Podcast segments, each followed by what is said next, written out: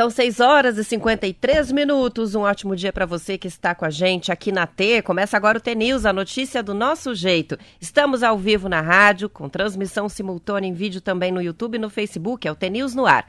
Você, ouvinte, pode participar pelas redes sociais ou pelo WhatsApp, o 419-9277-0063. Hoje é quarta-feira, dia 17 de novembro de 2021 e o T-News começa já. Bom dia, Marcelo Almeida. Bom dia, Roberta Canete, tudo bem? Tudo bem com você? Bom, dia lindo, hein? Dia lindo, já tá começando a ficar com cara de verão. Nossa, lindo mesmo. Parabéns, parabéns. Bom parabéns dia. para Curitiba. Parabéns para Curitiba, eu falo. Bom dia a você, ouvinte do TNIL. Sou eu, Marcelo Almeida, Roberta Canete, aqui do estúdio mais lindo do Paraná, aqui da Rádio Sem T. sombra de dúvida. Não, será que? Pode ser que tenha alguma coisa mais linda que o nosso no interior. Eu a gente tá duvido. tá falando besteira.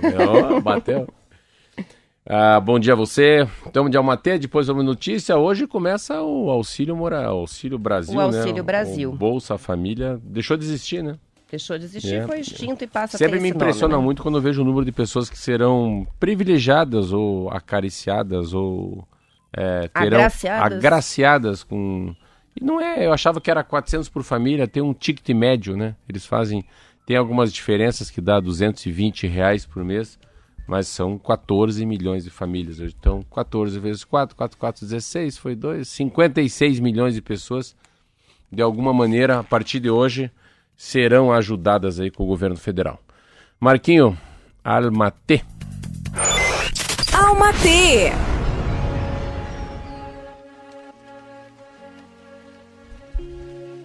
Não espere para ser feliz.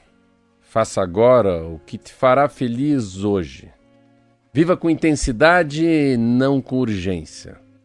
Saboreie os instantes. Saboreie e aprecie os momentos. Trilhe seu caminho de cabeça erguida e passos firmes. Não tenha pressa. Tenha fé. Confie na sabedoria do tempo. Não duvide. Não duvide do destino, mas não seja refém de nenhuma teoria ou suposição. Quem dá as cartas quem dá as cartas é você. Quem decide o que acontece, o que acontece são as suas decisões, as suas escolhas e vibrações. Sim, a energia que você emana funciona como um imã. Não resista ao fluxo, não questione Deus. Deixe a vida acontecer e permita-se ser com essência, amor e verdade. E se for para melhorar, mude. Mude sim. Com calma e com calma, cresça. Cresça e evolua, seja melhor, avance. Avance no seu passo, no seu ritmo, no seu tempo, do seu jeito. Ou do jeito que quer, que puder, do jeito que você quiser. Ensine e receba amor. Faça o bem, queira o bem e bem se queira também. Aprecie as pausas, aceite os ciclos que se encerram. Reconheça e valorize suas conquistas. Entre em sintonia com você. Equilibre-se, floresça. Solta. Solta o que te prende e te machuca. Respira fundo, confia no processo e vai. Olha que estímulo, né? Vamos fazer um dia bom para todo mundo aí. Muito lindo. São 6 horas e 57 minutos e a gente começa falando sobre vacina da Covid, porque o Ministério da Saúde anunciou que vai oferecer a terceira dose ou a dose de reforço da vacina para todos, toda a população adulta brasileira ou quem tem mais de 18 anos. A aplicação vai ser para quem tomou a segunda dose há mais de cinco meses.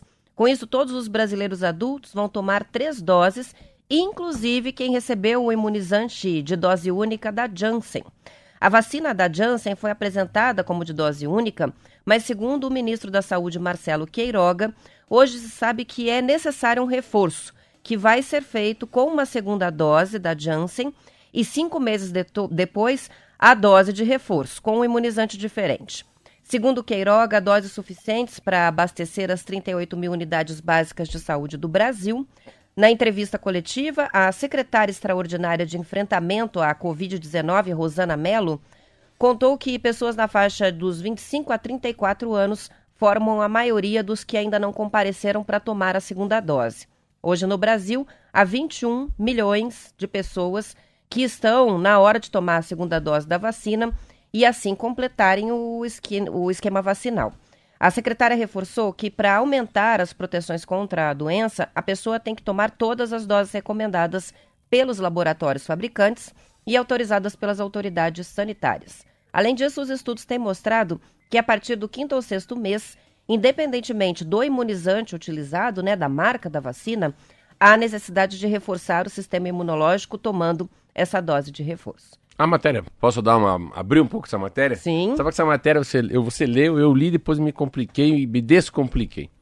A, a primeira ideia é o seguinte: é, é, é há uma. Os especialistas, para cá, para que falar já em reforço se tem 58,7% das pessoas totalmente imunizadas? Então, assim, não era melhor acabar essa vacinação, tomar a segunda e sair dos 58,7% para 75%?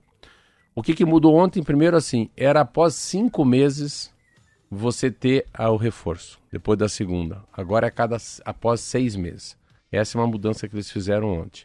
Ah, ah, tem, hoje tem ah, re, pessoas que já tomaram o reforço, tem 10 milhões e 600 mil pessoas que tomaram as duas doses e tomaram o reforço.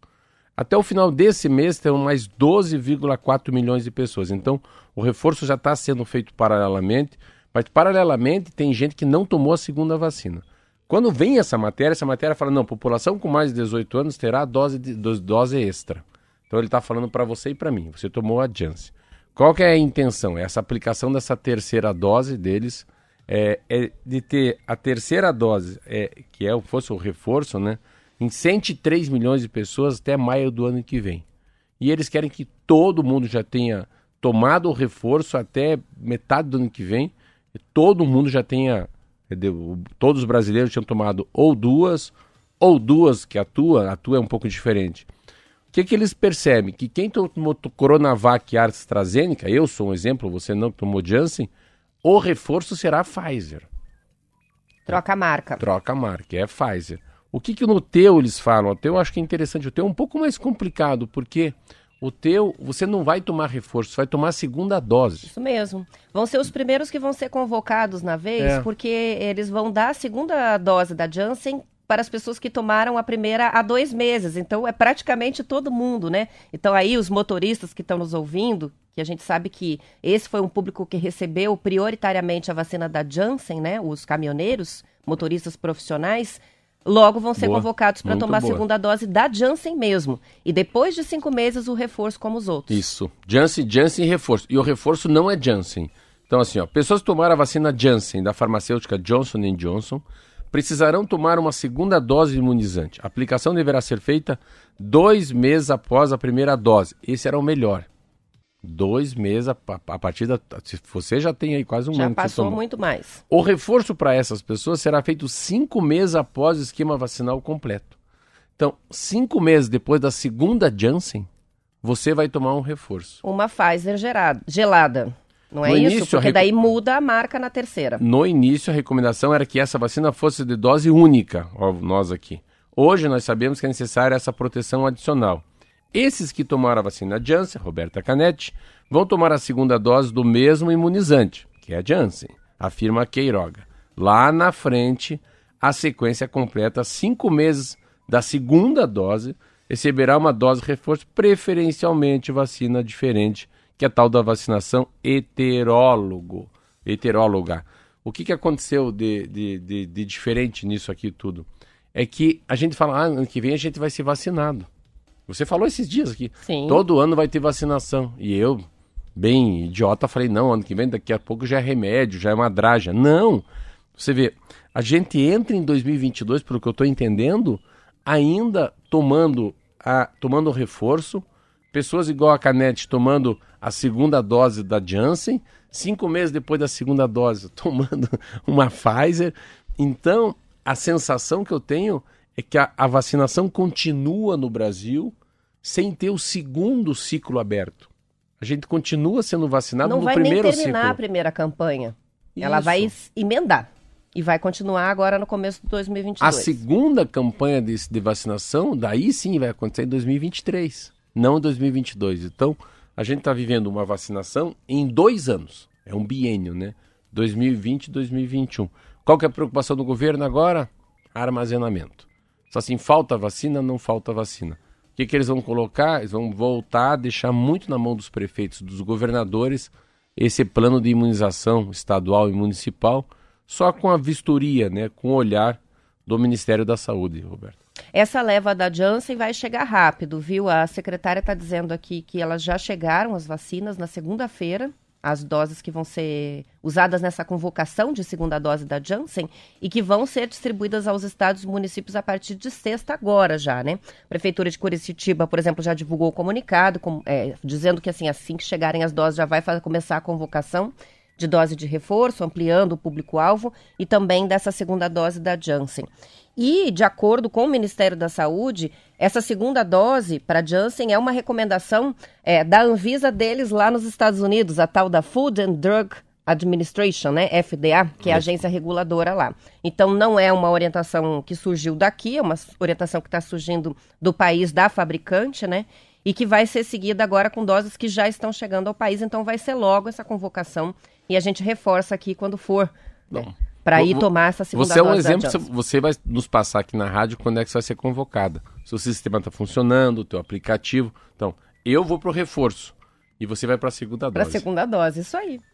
São 7 horas e 5 minutos e a escalada dos preços dos combustíveis tem impulsionado, Marcelo, startups brasileiras que atuam na área, segundo uma reportagem da Folha de São Paulo. Atuando com poucos competidores externos, essas jovens empresas otimizam processos dos distribuidores, dos transportadores e também dos postos de combustíveis com tecnologias que vão de equipamentos para monitorar a vazão da bomba lá no posto a robôs que indicam como e onde comprar o produto. Um exemplo de startup que ganhou clientes com a disparada da gasolina e diesel é a CTA Smart. A empresa atende transportadoras de pequeno e médio portes, de cargas e de passageiros também. E o que, que ela faz? automatiza a gestão do abastecimento das frotas com o uso de um software. A partir de um equipamento que é instalado nas bombas e conectado à internet, é registrado na hora o recebimento do combustível e transmitido, né? Os dados são transmitidos em tempo real para uma central. Com a autorização da empresa, a tecnologia permite saber quem é o motorista da vez, o nome do frentista que está abastecendo, é, a quilometragem do veículo e todos os outros dados. A CTA Smart tem mais de 1.600 equipamentos ativos no Brasil e recebeu um aporte de 5,5 milhões de reais no mês passado.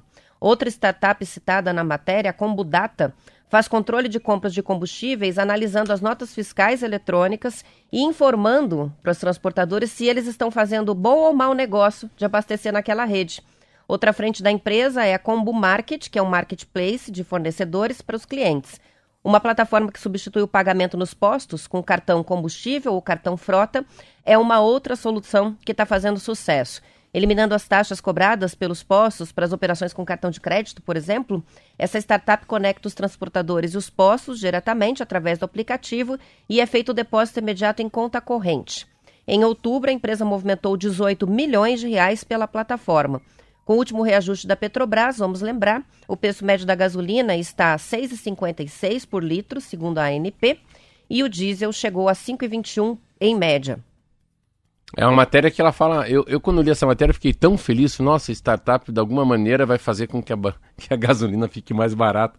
Fui lendo a matéria, fui ficando triste, porque não tem muito a ver com isso. É uma matéria que tem muito mais a ver com a, com a capacidade de você ser um frotista, né? Ter 10, 20 motoristas, um caminhão ou aplicativo e saber aonde estão abastecendo, como que estão abastecendo, quem está abastecendo e se está tendo fraude. É muito mais para baixar a fraude, né? Ter uma confiabilidade muito maior do empregador e do empregado do que outra coisa. O que acontece que você vê como tá, assim, ontem eu fui abastecer uma X35. Pô, eu paguei 268 reais. Falei, não, esse cara tá de brincadeira aqui. Vai custar 260 paus para abastecer um carro. Essa, essa história, quando você fala do, do. Ah, qual que é o melhor, o mais barato, o melhor posto, a melhor rede, é muito difícil isso ser. É, isso é uma coisa que é. Não é porque tem o melhor preço, é a melhor gasolina ou é o mais confiável. É, e tudo isso é verossímil. Porque não é como fosse um enlatado. Vamos supor que a gente fosse comprar.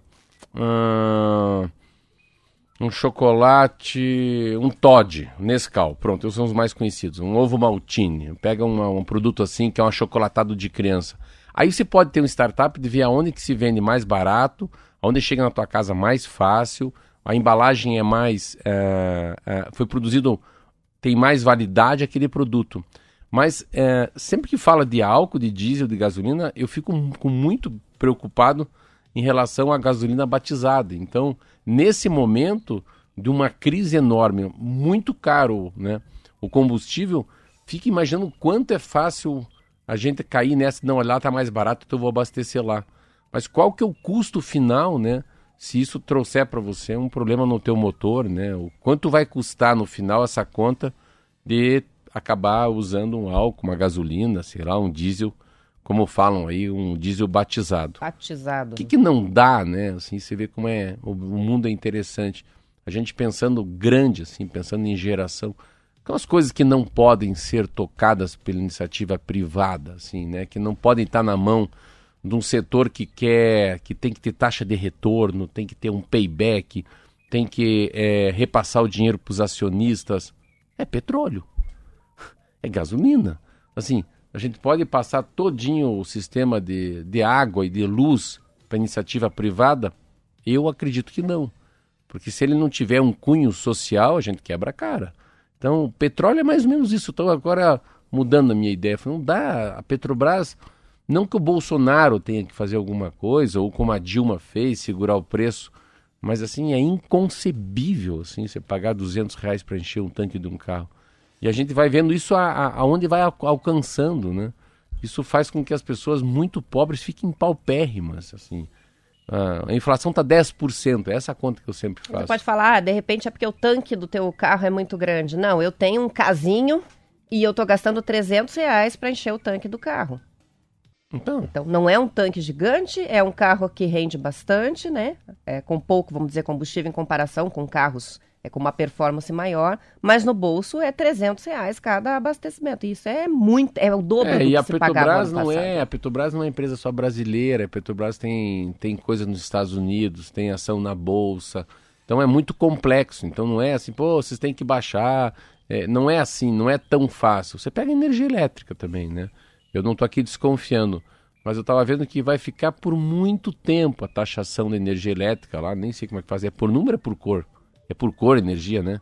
As Uma, bandeiras, bandeira, né? né? É Sim, ver... a gente está na vermelha, vermelha. Na vermelha, vermelha. Eu fico imaginando se tiver gente de uma índole nesse jogo, tô falando um jogo nacional, né? O cara deixar mais tempo a hidroelétrica dele, não, deixando a termoelétrica ligada lá, é, gerando energia para um pedaço do país, com carvão, ou com petróleo, ou com óleo diesel, sei lá como é que faz com óleo diesel, óbvio. E isso, é, mas já tendo reservatório, então qualquer jogadinha para lá e para cá são bilhões de reais, né? Mas o petróleo é isso, o petróleo assim, ele é um, são coisas que não, que são os geradores de muito, de muita inflação, né? Uh, energia elétrica cara, combustível caro, uh, essa falta de água, pandemia. Imaginar que a gente está vivendo um país aí com quase 12% de inflação. Então, imaginar que o que é 10%, teus dois mil reais, hoje não valem dois mil reais, vale 1.800 reais. São 7 horas e 12 minutos, vamos fazer a pausa para o intervalo, a gente já volta.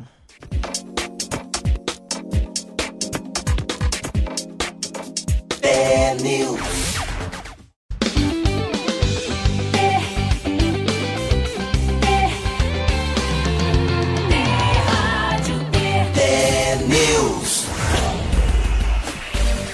São 7 horas e 15 minutos. Um bom dia para o Adão, Jefferson de Guarapuava, o Marcos, que é de Astorga. Também tem participação do Adinaldo de Palmeira, mandando foto para gente, dizendo assim: essa é a minha vista. Céu azul, coisa mais linda em meia natureza. O Emerson, que é de Bandeirantes, está com a gente também. O Enesilmo diz que já tomou a terceira dose ontem e está completamente imunizado. A Juliana escreveu para a gente dizendo que todas as manhãs ouve as mensagens do Almatê, sempre maravilhosas, ela que é de Toledo. Thales está com a gente, escutando todas as manhãs, matando um pouco da saudade de casa em Curitiba, enquanto eu moro em Arapongas. E o Júnior diz, conta para nós, Marcelo, você conhece a cidade de Anahi? Anahi? A gente já falou uma vez dela, eu acho, né? É, não conheço. Olha, então Ele, ele conseguiu uma cidade paranaense que o Marcelo não conhece. Não sabe em que região. É, mas depois é que... cidade ou distrito? Tenho que ter essa certeza. Ah, ele colocou cidade. Eu acho que é a cidade, Anahi.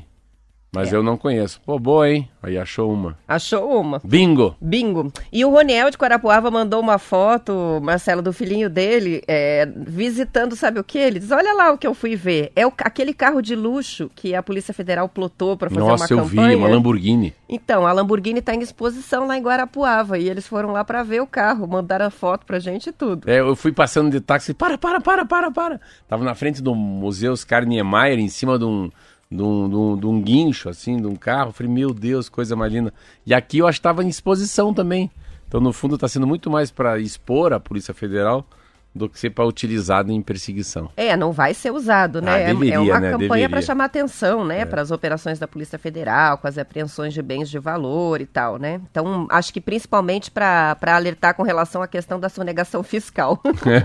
Aí você olha para a Lamborghini plotada e fala, ai, melhor pagar as contas, né? São 7 horas e 17 minutos. O governo do Paraná se prepara para lançar um projeto ambicioso, a nova Ferroeste, uma ferrovia que iria desde Maracaju, no Mato Grosso, até o porto de Paranaguá, com previsão de investimentos de quase 30 bilhões de reais. A expectativa é atrair algum grupo estrangeiro para investir nesse projeto. Os estudos de viabilidade apontaram taxa interna de retorno de 11% e prazo de retorno do investimento de 17 anos dentro de um contrato de 70.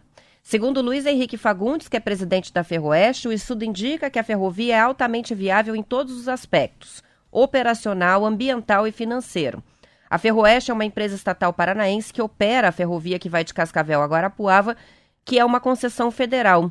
A ideia agora é ampliar a ferrovia, reformar a estrutura atual e delegar tudo a um parceiro privado. A nova Ferroeste teria 1.304 quilômetros de extensão, de Maracaju a Paranaguá, com um ramal até Foz do Iguaçu. Ainda o plano de um outro ramal até Chapecó, em Santa Catarina, mas que não foi incluído nesse estudo recém-finalizado. A meta é fazer o leilão até a metade do ano que vem. A equipe planeja fazer sondagens de mercado em dezembro e então abrir as consultas públicas com a primeira versão do edital até fevereiro de 2022. O jornal Valor Econômico ouviu a opinião de profissionais do setor sobre o plano paranaense e todos acharam que vai ser difícil de se concretizar.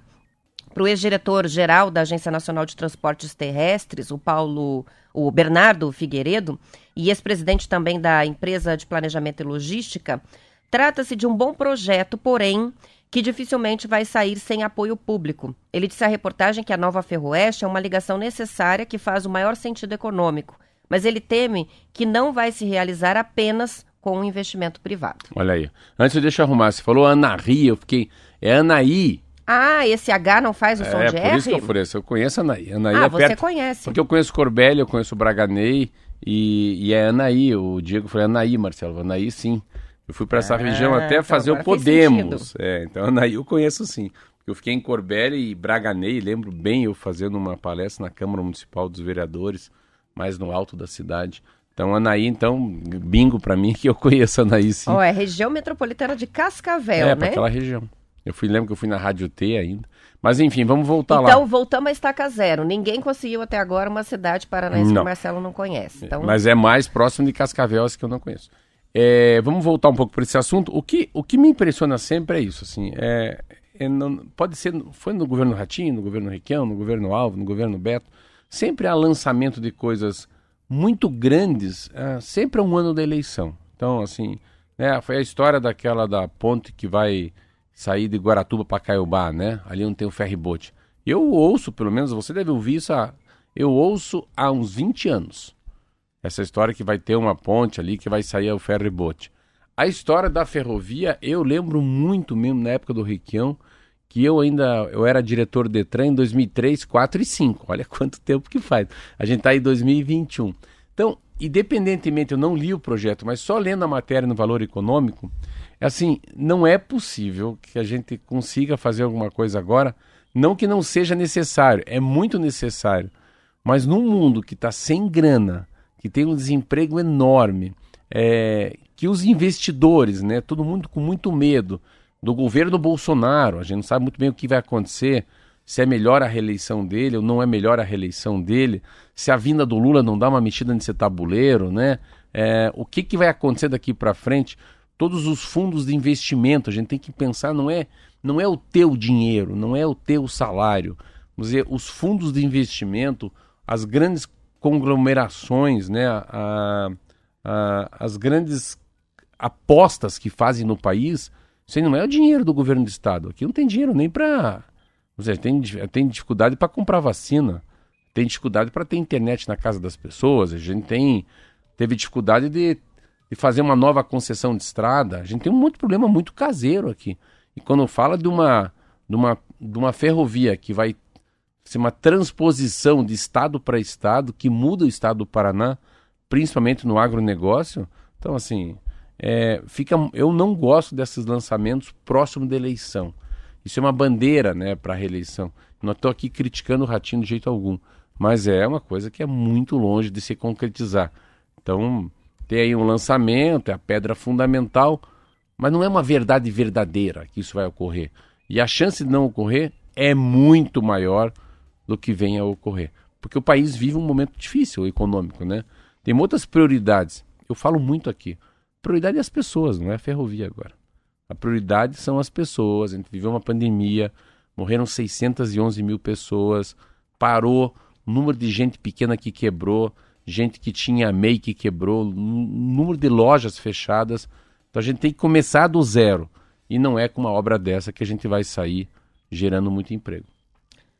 Muito bem, são 7 horas e 23 minutos. Imagina se não virou um quiz isso aqui, né? Com relação às cidades paranaenses que o Marcelo conhece ou não. Tem umas bem interessantes aqui chegando. O Algete Toledo está perguntando se você conhece Iracema do Oeste. Conheço. Conhece. O Diamante do Norte, o ah. Mauro pergunta. Diamante do Norte é perto de Luanda. Terra o... da torneira, eu acho. É isso? A Sônia perguntando se você conhece o Turvo. O Turvo, já passei pelo Turvo. Turvo aqui mais para baixo. E Nossa Senhora das Graças, pergunta a Zilma, que é de lá. Não. Olha lá, a Zilma conseguiu uma que ele não foi. Nossa Senhora, Nossa das, Senhora das Graças, ela tá contando que fica perto de Colorado. Ah, não, não conheço. Colorado eu conheço que é a terra do rodeio, fica lá perto de Maringá, lá em cima. A Neuza Munhoz de Melo, você não conhece, Munhoz hein, de Melo, sim. Conhece? O Renan pergunta se você conhece Peabiru e Iretama. Pelo amor de Deus, Piabiru tem uma máquina na estrada, é os caminhos de Piabiru chegando em Campo Mourão. E a outra? Iretama. Iretama é perto de perto de Roncador, assim, é na região do Campo Mourão. O Sérgio está perguntando se você conhece Boa Vista da Aparecida. Boa Vista da Aparecida é uma cidade que eu acho que se eu conheço é mais próxima de Londrina. Se não for essa, então não conheço. Depois a gente vê qual que é. Vamos ver. E para fechar, Boa Esperança do Iguaçu, que é o Rodrigo que está mandando. Sim, Boa Esperança do Iguaçu. Fui por causa do que que eu fui fazer lá. Eu fui como ex-diretor de Detran para lá. Ó, muito bem. Vão chegando outros. Vamos, ao longo dos, dos programas, nos próximos dias, eu vou todos os Vai, dias colocar o Marcelo em saia o Márcio, o Márcio Martins dá conta para nós falando, isso, falando sobre isso aqui. Vamos lá. A Renault anunciou, Marcelo, o lançamento em 2022 de uma versão elétrica do... Agora vamos ver se eu vou falar certo. Kwid? Ah, você também tá animado, tá? Quid? Quid. É. Atualmente é o carro mais barato do Brasil, não sabia disso. É, tá valendo... Barato, né? Quanto que é o barato? 48.790 reais. É barato. Se isso é po... O que, que você acha que é popular para você? Vamos Tinha sério. que ser menos de 40 mil para ser popular, não, não, essa é a minha opinião. Agora está muito aberto. O que, que é um carro popular? Você falou, filha, qual é o nome do teu pai? É Ro... Luiz Roberto. Luiz Roberto, filha, eu, pô, eu guardei uma grana, você pega aquela mesada que eu te dei, eu vou te dar, nós vamos comprar um carro popular. Sabe um carro popular na minha cabeça quanto custa? Hum. 18 mil reais. Menos de 20, né? Pronto, no menos de Porque 40 senão não já dá. fica quase o preço de um, de um apartamento e aí é não faz um, sentido. Um Fusca, quanto vale um Fusca Zero Top 2021, carburador, quatro marchas. Pô, 18 pau tá bom. É. É uma Kombi Zero, quanto custa? Para carregar, fazer a feira do tio, que é um amigo nosso oriental. Você 25. maior, 25, eu ia falar. Aí, Aí sim. Não, é. Mas enfim, o nosso carro mais popular é, custa, custa 48.800. Ah, e vai virar carro elétrico, vai ter versão elétrica, né? A novidade foi confirmada pelo CEO do grupo Renault, Lucas de Mel, ao Jornal do Carro. Ele esteve no Brasil para conhecer as instalações da empresa já em São José dos Pinhais, região metropolitana de Curitiba. Esse é Renault, já esqueci. Quid. Quid. É, ZE, que é a sigla de zero emissão de carbono, vai ser feito sobre a base de um modelo equivalente que já é vendido lá na China, que é o City QZE. Lá na China, esse carro traz um motor elétrico que chega à velocidade máxima de 104 km por hora e tem autonomia para rodar 200 quilômetros com as baterias cheias. Para o Brasil, a marca deve usar um motor mais forte que fique mais próximo do desempenho dos 70 cavalos do atual 1.0 Flex. Para ter preço acessível, vai vir com o básico, que é ar-condicionado, direção elétrica, freios ABS e airbags frontais e laterais, porque são itens obrigatórios. Sim, são itens obrigatórios, mas começa a ter uma revolução. A gente fala muito, né, muito de carro, mas eu quando vou numa loja pergunto esse aqui quanto que é. São carros muito inacessíveis, né, para a população. É, primeiro que eu não acho nada barato 40 mil para um Quid também. Mas enfim, se você consegue trazer um carro Quid da Renault Uh, se o motor de combustão ou flex custa 40 e pouco e o elétrico vai custar 40 e pouco, você começa a trazer assim, de fato, para nossa vida o carro elétrico, é muito legal, né? E é, é aquilo que a gente fala, que em 10 anos vai ter muito carro elétrico no Brasil, né? Em 20 anos não haverá, né? Não, muito difícil a gente encontrar carro de combustão em 2041, 2042. A, a, grande diferença que a gente vê no carro é essa é a história de carro mecânico automático, né? Tá muito difícil. Eu tentei várias vezes numa. Eu que viajo bastante, chegar numa locadora de carro é muito legal. Eles não têm mais carro mecânico. Então eu quero, eu quero trocar de marcha, eu quero um Quid, eu quero um. Mas não, a maioria dos carros são carros. Tudo automático? Automáticos, né? Para quem não está acostumado, se bate, né?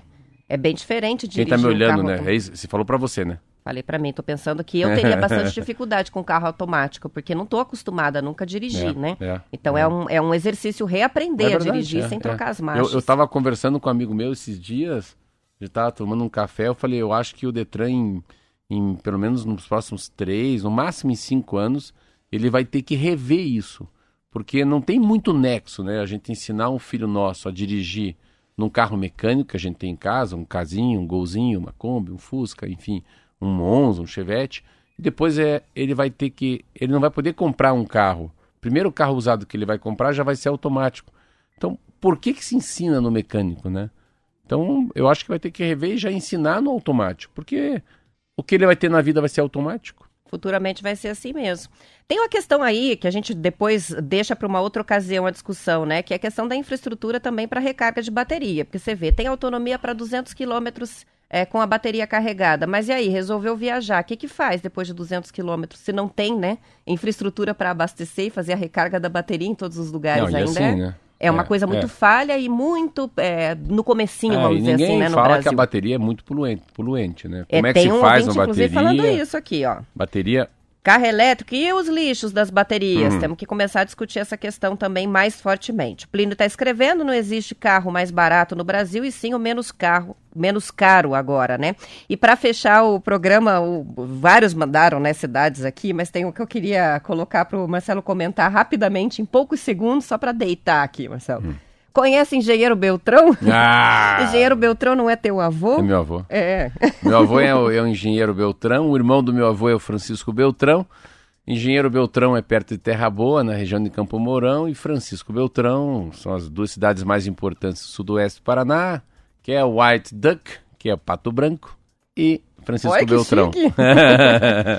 Sete e meia, vamos terminando a edição estadual, vamos para o intervalo, voltamos com as notícias de Curitiba e região metropolitana na sequência. Em todas as cidades T você acompanha o noticiário da sua região e amanhã, 10 para as 7, estaremos de volta com mais T-News. Aos que quiserem continuar com a gente, até as 8, 8 em ponto, tem a transmissão aqui no YouTube e também no Facebook em vídeo. Aos que ficam, até amanhã. Tchau, até amanhã.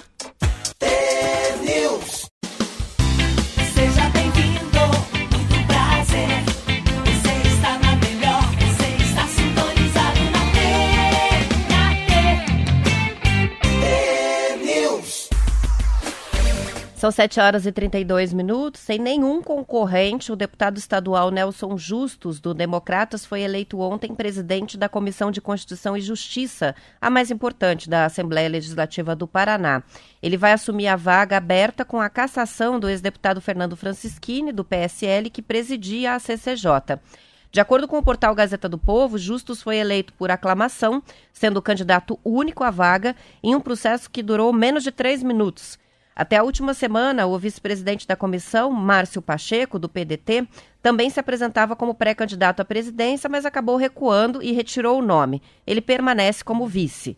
Presidente da CCJ nas duas legislaturas anteriores, entre 2011 e 2018, Justus chegou a ser lançado candidato à presidência da comissão também na atual legislatura, mas acabou retirando o nome e aí o Francisquini é que se elegeu. Agora ele volta para a presidência da CCJ. Olha que interessante esse, essa, essa, matéria. Eu fiquei, eu fiquei, nem sabia. Você vê como a gente não tem, como deixou de fazer parte da nossa vida a vida pública, a vida, né, o, o poder legislativo, como ele acaba ficando sem tanta importância pela falta de mídia, né? Falta de jornais impressos, falta de jornais, a né? falta de, né, falta de, não é falta, né? Essa mudança, né, do Instagram, do Face, é quase a sua autopromoção, né, dos próprios deputados como ele tira da gente a, a essência do poder legislativo. Como o poder legislativo perdeu a força é, de poder ensinar as crianças, as escolas, né, as entidades sociais, entidades de terceiro setor, qual que é o papel da Casa do Povo. É uma coisa tão legal se parar para pensar, né? Quem foram os, os, qual que é o papel da Assembleia, né?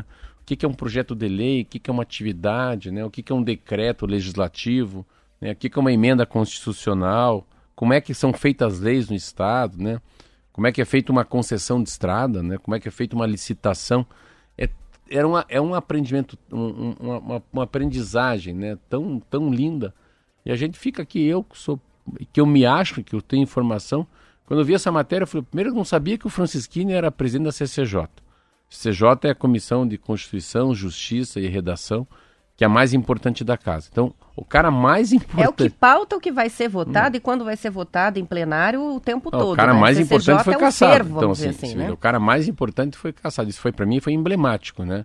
E a gente nem sabia que era ele o presidente, não porque não se ele. fala quase é. do legislativo daí, estadual, né? Daí a casa mais, a casa mais importante, não tenho aqui absolutamente contra o Nelson Justo, conheço ele, mas o Nelson Justo teve um momento dificílimo na vida pública com aqueles diários secretos, apanhou igual o cachorro da Globo durante dois anos e vai ser o presidente da CCJ. Também acho assim, ninguém entrar numa disputa, fala, pera, você pode ir, você já teve algum problema aqui na Câmara, você já foi presidente da Assembleia, desculpa, não é Câmara, e acaba sendo quase homologado justos. E mérito dele que não teve nem eleição. Então, ah, uma pena que a gente fica, é, o quanto não tem de informação eu lembro quando eu era vereador e tinha jornalista, e tinha gente de rádio, tinha entrevista coletiva, tinha entrevista individual. Eu, eu avisava a imprensa que eu ia dar porrada no assunto transporte público, ia lá e descia o cacete, os caras estavam lá para gravar.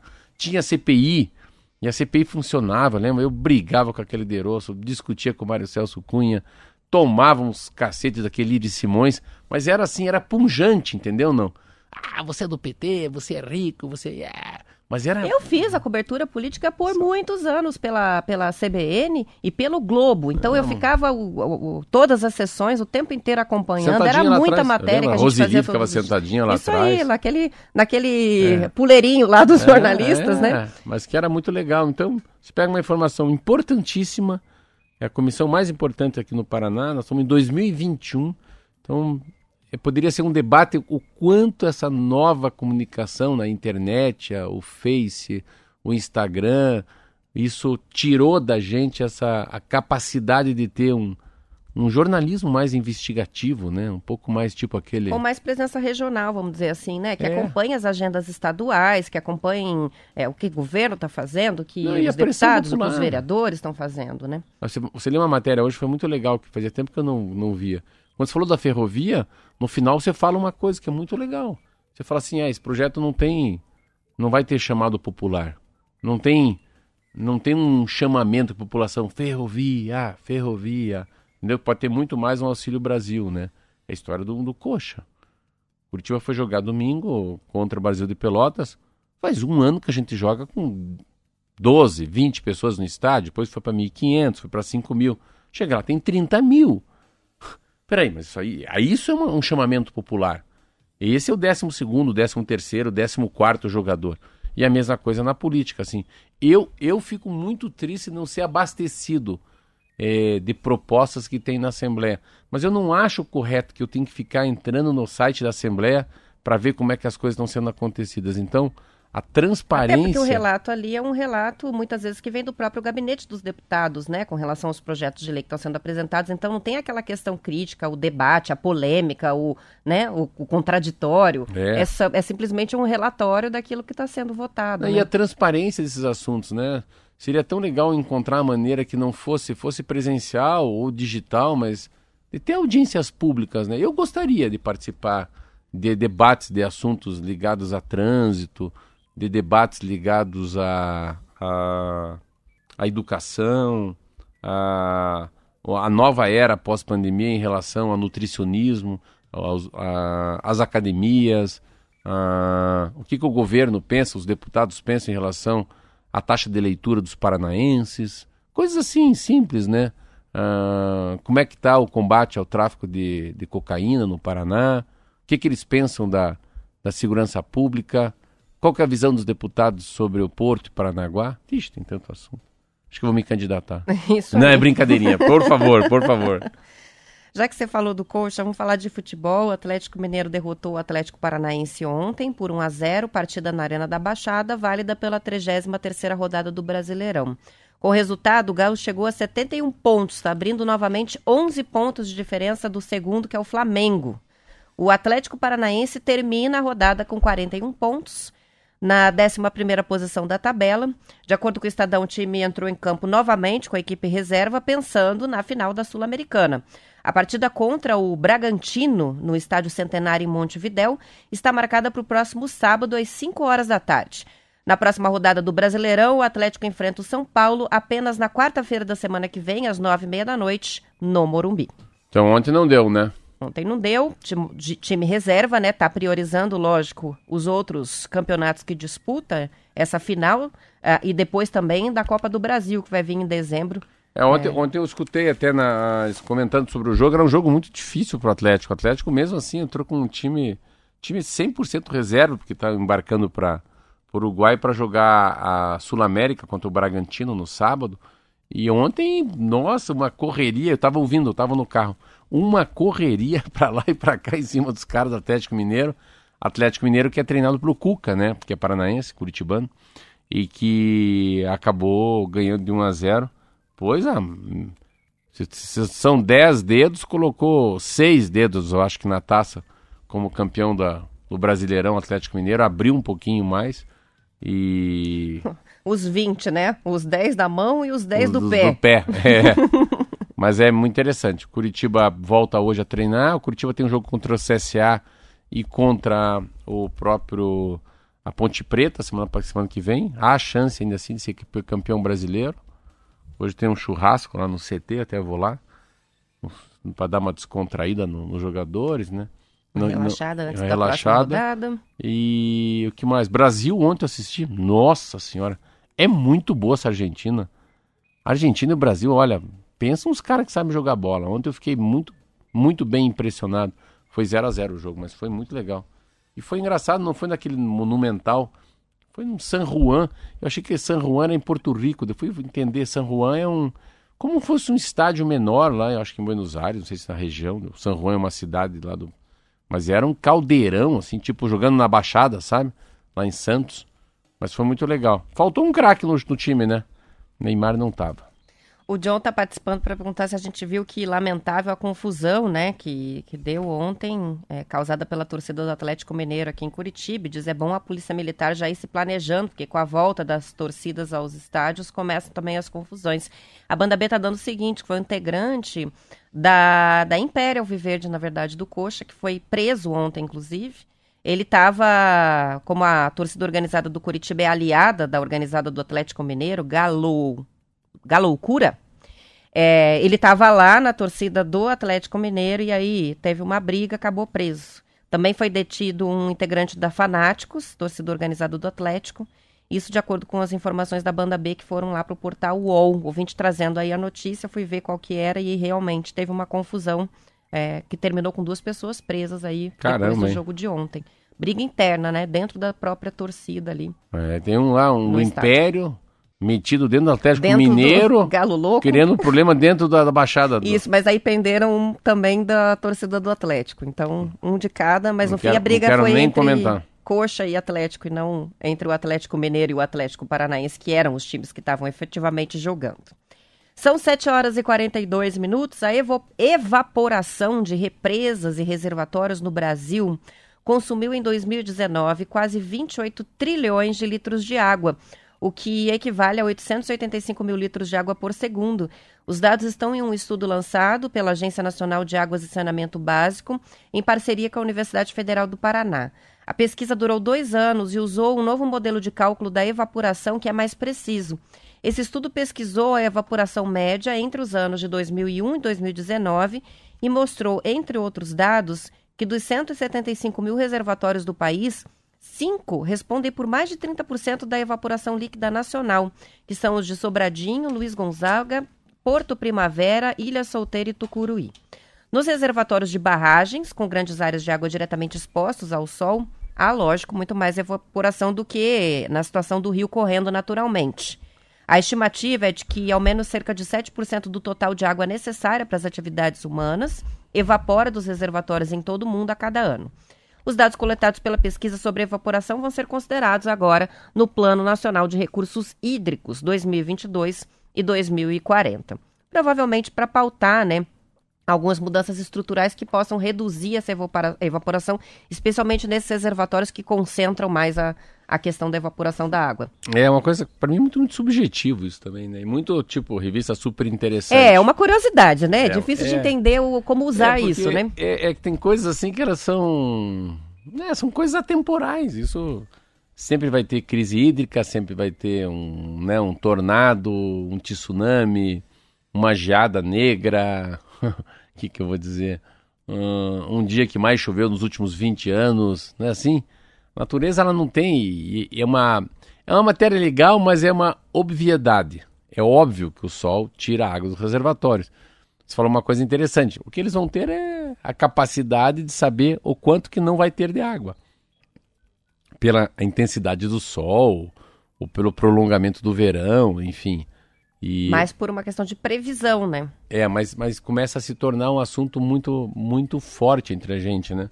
Eu lembro, eu falo muito isso que eu, eu há muitos anos atrás, eu, ele adorava um amigo meu, Jamil Sned, que eu já falei aqui, que faleceu, o escritor. Ele achava que tinha que ser matéria de escola, falar sobre água e rio. Achava tão legal isso que ele falava. Falava a importância do rio, da mata ciliar, do olho da água, né, da nascente, né, das cachoeiras. A água é tão vital para a vida da gente, é tão pouco discutido. Se a gente desse mais importância para ela, né, a importância que tem que dar para a água e para o ar, só que assim, a vida é tão forte, tem uma, uma felicidade tão grande no entretenimento, né? Na compra de um celular, de um carro, né? Na sensação de ir num restaurante, num shopping, que essas coisas ficam tão fúteis, né? Assim, ficam tão... É óbvio que é bom o ar. É óbvio que é bom, né? Entender do rio. Que pena que as pessoas poluem, mas não é assim, né? Que os outros poluem. É essa pessoa que a gente que não participa, a gente fala, por que, que, que eu faço para ter um país menos poluente, né? Eu sempre tenho dificuldade de ver assim, o que, que eu posso fazer como cidadão, né? Como homem, assim, uma, um, uma pessoa no meio de 7 bilhões de pessoas, nós duas, três, o que, que a gente pode fazer para mudar, né? Eu acho que é, é muito mais é, uma coisa pessoal do que coletiva mesmo. Não adianta. Eu não vou ganhar nada do governo se eu não mudar ou se eu mudar, né? Tem que se criar mecanismos de engajamento, né? É. Para que as pessoas, é, por exemplo, campanhas que façam adesão, descontos para quem economiza, esse tipo de coisa. É, né? mas é, engajar. É, mas não engaja. Eu acho que não engaja pelo desconto. Ele engaja pelo engajamento. Ele engaja pelo pertencimento. Pô, já que a Roberta Canetti falou que aquele vestido é mais legal, Cara, vou comprar pra minha namorada um aquele, que ela falou que é sustentável, é feito com palha. Algodão é, orgânico. Algodão orgânico, as costureiras moram ali em Terra Boa, perto do engenheiro Beltrão. É eu isso. acho que eu vou por aí. Influência, né? Pela influência e a é. consciência mesmo, de querer fazer o que é menos impactante, né, para o meio ambiente. Com relação à água, olha que curioso, uma reportagem do portal Gazeta do Povo está mostrando né, o outro lado da crise hídrica, é, com mudança nos impostos, também a crise, a pandemia como impulsionar o negócio da água mineral no Paraná. As indústrias de água mineral do estado faturaram 117 milhões de janeiro a outubro desse ano. É um número que já supera, faltando três meses para o fim, o resultado do ano inteiro passado. Os dados são da Associação Brasileira da Indústria de Água Mineral. Seguindo no ritmo atual, 2021 deve fechar com um faturamento perto de 140 milhões, o que significa um aumento de 55% na comparação com o ano passado. Entre os fatores que foram apontados pelos técnicos, lideranças e empresários do setor para aumento nas vendas está a mudança do regime tributário.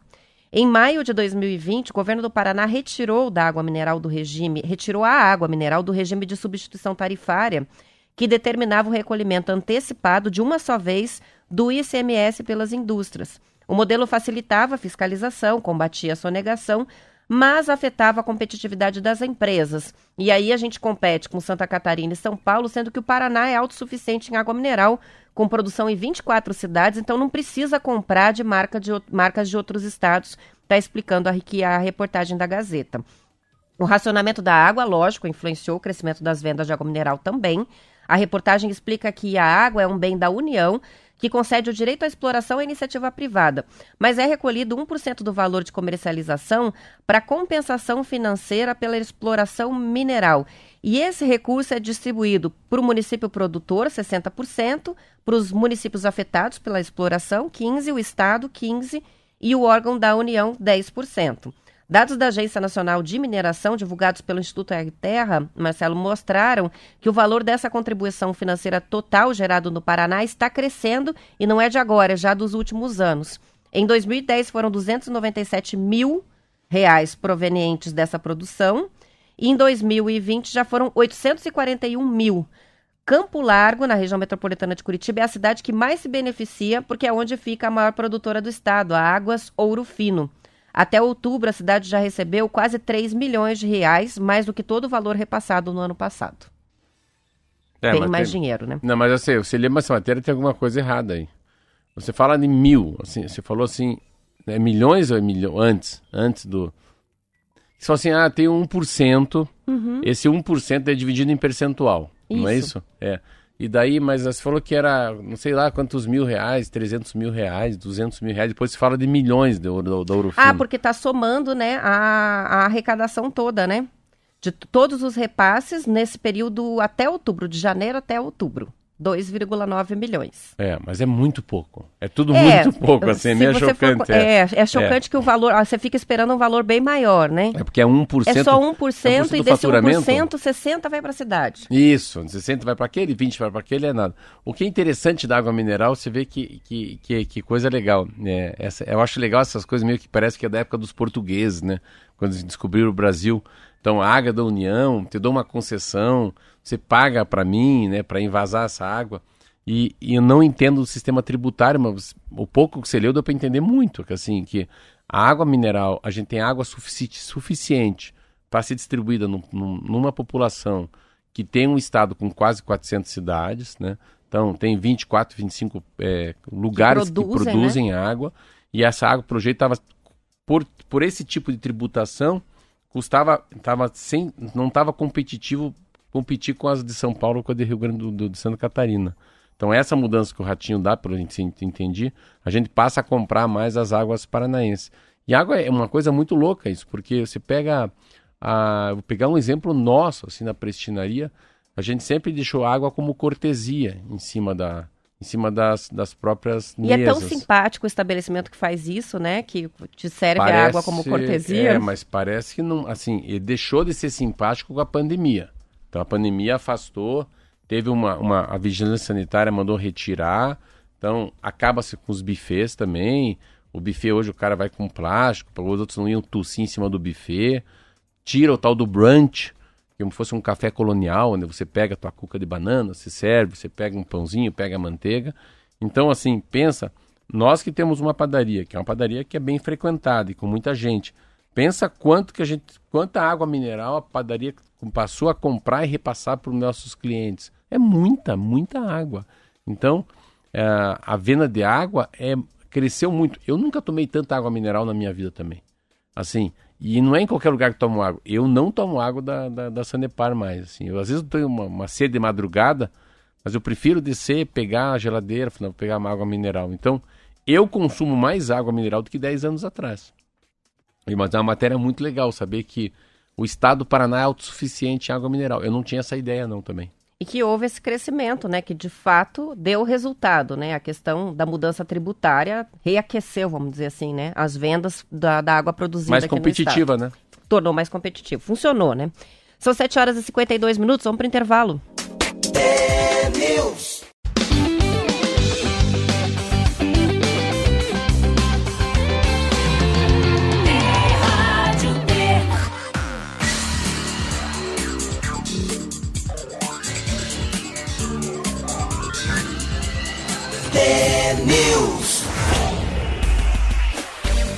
São 7 horas e 54 minutos. A Secretaria Municipal da Saúde de Curitiba confirmou ontem os primeiros dias sem mortes de moradores da cidade por Covid-19. O primeiro foi dia 7 de novembro, um domingo, seguido do dia 11 e depois 13, sábado.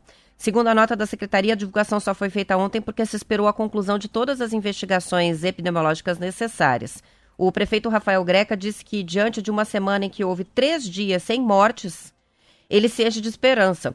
A Secretaria Municipal da Saúde também informou que Curitiba atingiu a marca de 91% dos moradores com 12 anos ou mais vacinados com pelo menos uma dose da vacina e 81% com o ciclo de imunização completo. E não estamos falando da população adulta, estamos falando de todos com mais de 12 anos. Então, é um bom é índice, número? 81% totalmente imunizados em Curitiba, incluindo os adolescentes. Será? É isso aí. Não, a gente, por isso que então, então nós chegamos na imunidade de rebanho. Chegamos em Curitiba, Elas falaram em chegamos. 70, falaram em 75. Eu vi algumas coisas da Organização Mundial da Saúde falando em 80% para ter um. Mas, ó, ainda que seja 80, chegamos, né? 81, então a gente em Curitiba Ah, parabéns. atingiu a Mara- imunidade de rebanho. Aí, A Roberta me deu a mão, não deu um soquinho. isso aí. e você tá dando a mão ou tá dando um soquinho? Depende. Depende, Ah, se- depende do, do, do, do lugar. Se vai ter como depois é, passar um álcool gel ou lavar a mão antes de colocar a mão na boca. Principalmente, né? Porque Ah, às vezes não, a gente eu- cumprimenta eu- as não, não, pessoas, tô dando muitas pessoas, eu não, e daí eu eu, não, eu, não dou soquinho mais. não dá mais Eu tô soquinho. assim, mas. Não, me- soquinho- Me dê um soquinho. É. Fica um- é, Pedra, papel, Ah, o tesoura. Pô. É, ah, viu? Fica parecendo um Joaquim Pô. Um dá a mão e o outro dá um soquinho. O cumprimento agora é esse. Então, daí você fala. Aqueles pedra, papel. Mas né? sabe o que é pedra, papel, tesoura? Sim, claro. Então fazer um pedra, papel, tesoura.